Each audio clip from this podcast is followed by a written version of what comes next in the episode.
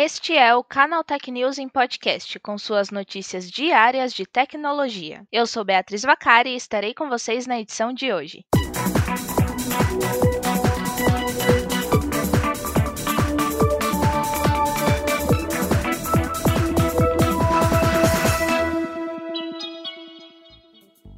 De acordo com informações do analista Maji Hua, a Huawei pretende lançar um smartphone com sistema Harmony OS, sua alternativa ao Android já no final deste ano. A ideia é aproveitar a expansão da tecnologia 5G na China. Apesar de a marca ainda não ter confirmado a informação, ela realizará o Huawei Developer Conference 2020 em setembro, quando deve anunciar mais detalhes sobre o Harmony OS 2.0 e a nova interface EMUI 11. Na ocasião, Espera-se que a nova versão do sistema operacional receba suporte para computadores, relógios inteligentes, carros elétricos e terminais domésticos automatizados. Novos rumores já sinalizaram que a companhia estaria preparando o lançamento do seu primeiro smartwatch com sistema operacional próprio. No entanto, outros boatos indicavam que os celulares ainda não estariam no radar de suporte do sistema operacional, ao menos até o futuro Harmony OS 4.0. Vale lembrar que, em comunicado à imprensa feito em 2019, a Huawei deixou claro que pretende continuar usando o Android em seus aparelhos ao menos pelos próximos três anos.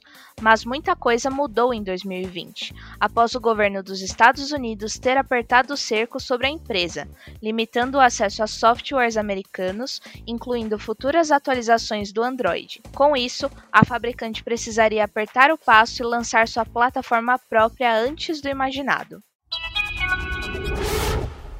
Uma decisão do Tribunal de Apelações da Califórnia emitida na última quinta-feira evitou que a Uber e a Lyft suspendessem seus serviços de viagens compartilhadas e entregas no estado da Califórnia. Com isso, a disputa trabalhista entre as empresas do setor e a justiça norte-americana ficará para as eleições de novembro, quando a questão será decidida pelos cidadãos do estado. A decisão do tribunal aos 49 do segundo tempo permitirá que os motoristas continuem a trabalhar como contratados independentes, sem vínculos trabalhistas com os aplicativos. Uber e Lyft haviam ameaçado uma suspensão imediata de seus serviços à meia-noite desta sexta-feira em toda a Califórnia. A justificativa é que elas não teriam condições de cumprir a nova lei estadual, que considera seus motoristas empregados e não terceirizados, com direito a benefícios como salário mínimo, horas extras, auxílio-doença e seguro-desemprego. O tribunal agendou os argumentos do caso para 13 de outubro,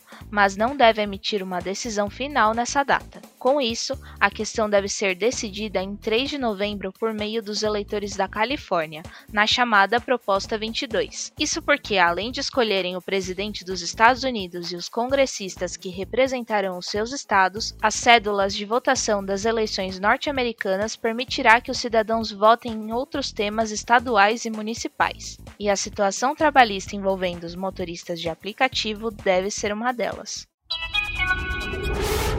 A Kingston ampliou nessa semana sua linha de SSDs ao lançar no mercado brasileiro KC2500. Unidade de estado sólido com interface PCIe NVMe 3.0x4 e formato compacto M2, desenvolvido para gamers, entusiastas e usuários corporativos que necessitam de mais desempenho. A unidade oferece velocidade de leitura e gravação entre 2.900 e 3.500 megabits por segundo. Ele está disponível em diferentes capacidades de armazenamento, de 250 GB a 2 TB. O KC 2500 tem a tecnologia NAND 3D TLC de 96 camadas, que proporciona excelente desempenho.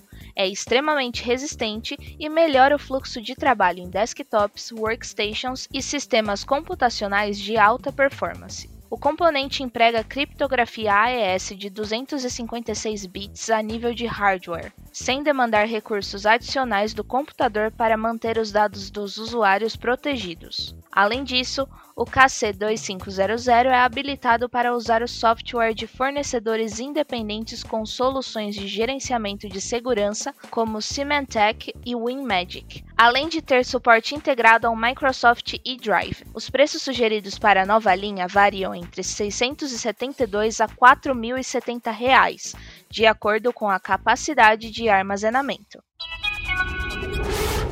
Em uma parceria com o Facebook, a SaferNet começará em breve a promover ações educacionais digitais sobre a segurança online para alunos de escolas públicas do Brasil. A iniciativa faz parte do programa Cidadão Digital, que nessa primeira etapa está capacitando voluntários de 19 a 25 anos para agirem como multiplicadores de atividades diversas. Ao final do processo seletivo, serão escolhidos 14 embaixadores. As ações abordarão temas variados, incluindo comportamento em redes sociais, verificação e compartilhamento responsável de notícias, prevenção ao cyberbullying e uso correto de ferramentas de privacidade para gerenciar sua presença online. A ideia é que o programa atinja pelo menos 30 mil estudantes entre 13 a 17 anos de idade em um total de 14 estados brasileiros. As instituições podem se inscrever no site do projeto para receber as atividades. Segundo Rodrigo Neim,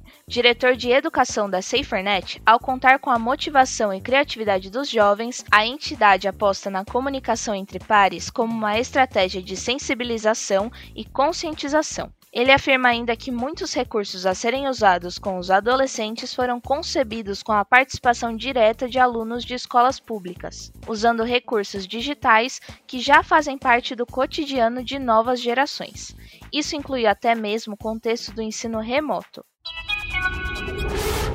Para combater o conteúdo tóxico que roda a internet, o TikTok afirmou que desde o início do ano a empresa retirou do ar mais de 380 mil vídeos e 64 mil comentários, somente nos Estados Unidos, por quebrar as regras de discurso de ódio. A rede social de vídeos curtos também baniu mais de 1.300 usuários como parte da política. Essa é a primeira vez que a companhia compartilha esses dados, desde a atualização de suas políticas de uso em janeiro. Eric Han, chefe de segurança da TikTok, afirmou que a plataforma tomou medidas para impedir que postagens tóxicas apareçam nos resultados de pesquisa do aplicativo. Ele ressaltou ainda que a empresa treina as equipes de moderação para entender melhor os conteúdos problemáticos, como apropriação cultural e calúnias. Além disso, a empresa formou um conselho consultivo de conteúdo no início desse ano e planeja abrir um centro de transparência, que tornará suas políticas de segurança e moderação mais transparentes para analistas externos.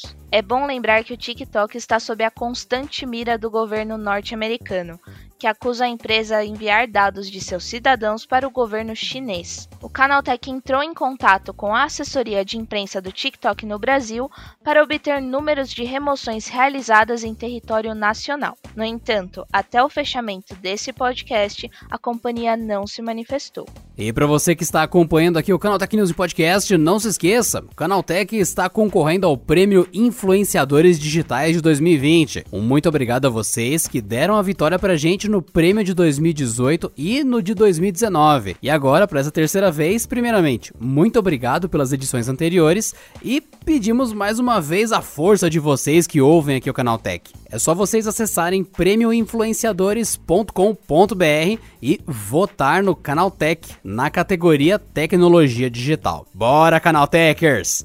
Por hoje é só, pessoal. Nos vemos na próxima segunda-feira em mais uma edição do Canal Tech News em podcast. Um ótimo final de semana, fique em casa e até lá. Esse episódio contou com o roteiro de Rui Maciel, edição de Gustavo Roque e editoria-chefe de Camila Rinaldi.